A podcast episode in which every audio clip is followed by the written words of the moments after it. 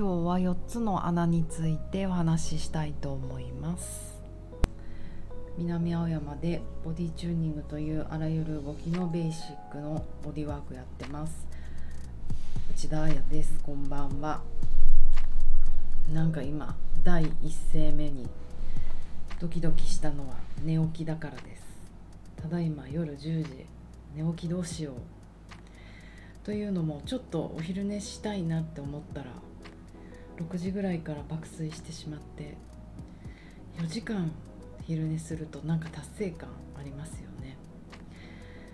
あでもいかん。こうやって時差が 一人時差ボケになってしまうのは本当いけないなと思うので夜また1時間後ぐらいに元気に寝たいと思います。で今日は皆さん土曜日でしたけど何しましたか？私は土曜日午前中あのグループレッスンだったんですよね。でえっ、ー、と今日何やったかな。えっ、ー、とえっ、ー、とそうそう今日はね4つの穴穴を皆さんにね意識してもらいました。というのもレッスンの初めにえっ、と今日の体調どうですかとかなんかいつも来てくださる方だったので。どんな感じみたいなお話を聞いた時にえっ、と整体師さんとか体触ってもらう人にえ体触ってもらう人なんかやらしい。まあいいか。えっ、とすごい冷えてるねと言われると手足が。手が冷たい足が冷たいって。だけど自分はその自覚がない。雪国出身だしそんな自分が冷えてるとは思わないと。でそれこれって体の声が聞こえてないんでしょうかっていうお話だったんですけどなんか悩みますよねそこはね。でえっ、とまあ私の回答としてはあのとりあえずあのもう体温を測る。毎日毎日。うん。なんか体の声聞くことも大事なんですけどその確かに聞くセンサーが狂っちゃうことって往々にしてあるじゃないですか。まあ一重に。冷えてることに慣れてしまうとか体の調子が悪い目だって疲れるし鼻だって疲れるってことは皮膚感覚だって疲れるしなんか冷えてることが自分の中のデフォルトになってきちゃうとこんなものかってね思ってなんか自分が体温が上がることまで忘れてしまったりもあるのでそういう時ってやっぱりあの西洋医学とか大事だと思うんですよね。本当あのどうなってるかっていうのを数字的に体温もそうだし心拍もそうだし今測れるじゃないですかかなり詳しく。なので測ってみたらなんていうもう本当当たり前のタバコ屋の親父だって知ってるよみたいな別にあの何て言うんですかタバコ屋さんをディスってるわけじゃなくてなんか誰でも分かんない何て言っていいか分かんない知ってるっていう例えで言ったんですけどそうそうあのだから本当東洋医学的なものとか統合医療とかそういったものを私はこうねあのメインで信じてますけど自分が大きな病気になった時にやっぱりすごいもう西洋医学やるしかないよねっていう時もあるのでそれはもう両方うまく使っていくといいと思います。でなんで4つの穴かっていうと,、えーと、まず1つ目の穴というか穴って何かっていうとあのなんだっけ壺ですよね壺。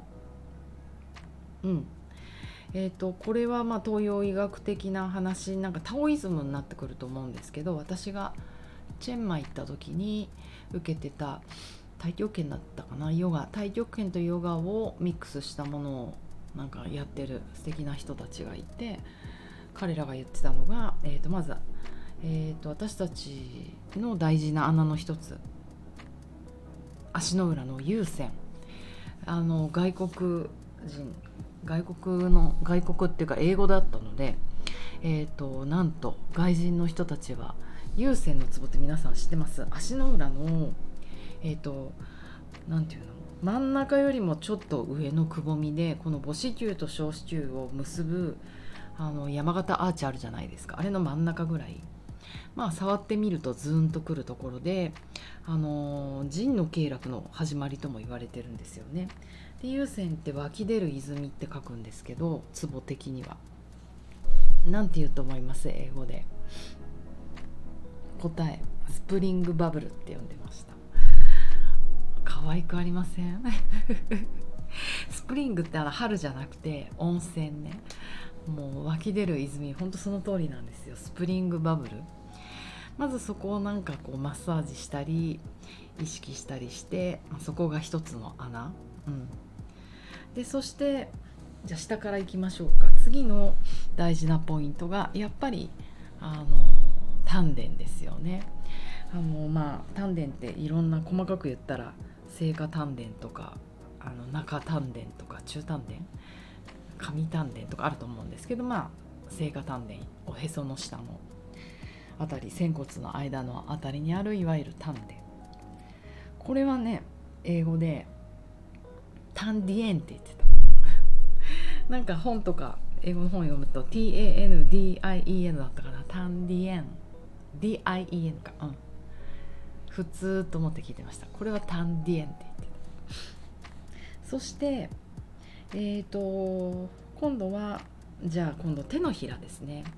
手のひらの、えーと、真ん中よりこれもちょっと上になるんですけどげんこつみたいにして手のひらをグッて握ってもらってそして中指の爪と人、えー、薬指の爪がキュッてぶつかるじゃないですか。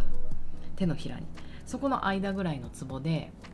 でまあ自分で親指でグーッと押してみたりするとその半径1センチ半径5ミリぐらいかの間にズーンとくるポイントがあるんですよね。まあ、押し方としてはゆっくり息吸って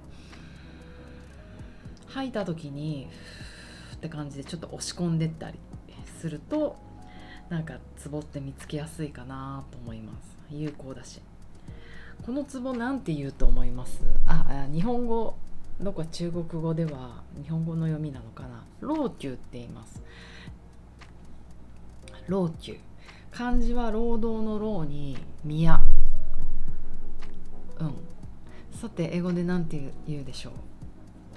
あなんて言うんだっけ？あ思い出した。英語ではレイバーパレス。レイバーって労働者ですよね。パレスってあ宮殿。笑えますよね。そのまんまやん。でこれも手のひらのツボでえっ、と次は最後はあの4つ目のツボ頭頂部。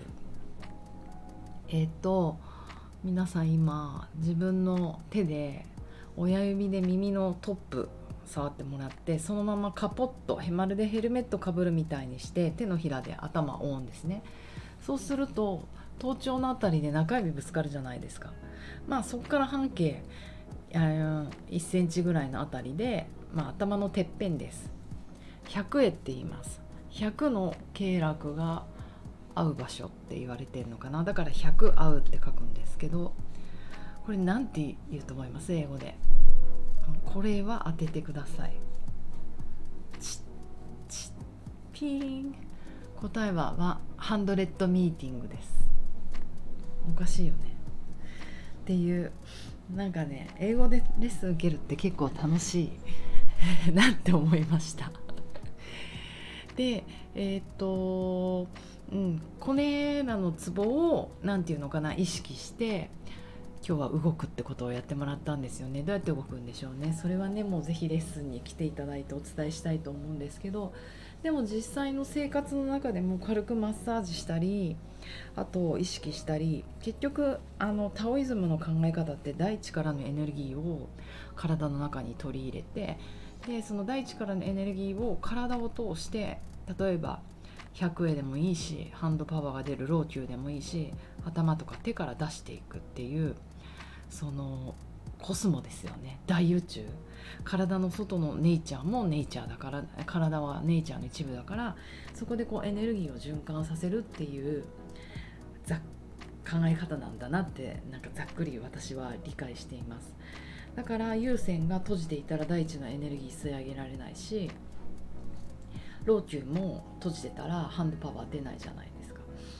なのであのその辺オープニングしていくそう今日久々になんかそのワークやったせいか手が熱い。もしくは寝起きで手が熱いんですねこれねきっとね。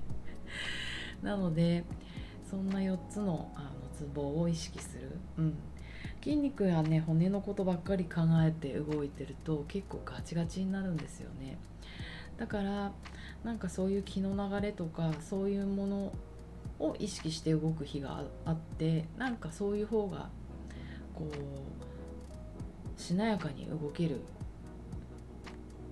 って気もするんですよね。なんかそればっかりでもまたねあの違う違うというか刺激違うかなと思うのでいろんなイメージ持って体って動いていくと面白いんじゃないかなといつも思ってやっております。えーと、毎週土曜日私がレッスンやってます。でうちのスタジオではあとまゆみちゃんが日曜日にやってます。グループレッスンやってます。誰でもウェルカムなので、えー、でもそんなねすっごい狭い場所なのでぎゅうぎゅうになることはあの最近はないと思いますのでコロナ中でも安心して来てください。ということで今日はあどうしよう。今から映画とか見ちゃうと思います。皆さんもいい夜をお過ごしください。ではおやすみなさいじゃないや。バイバイ。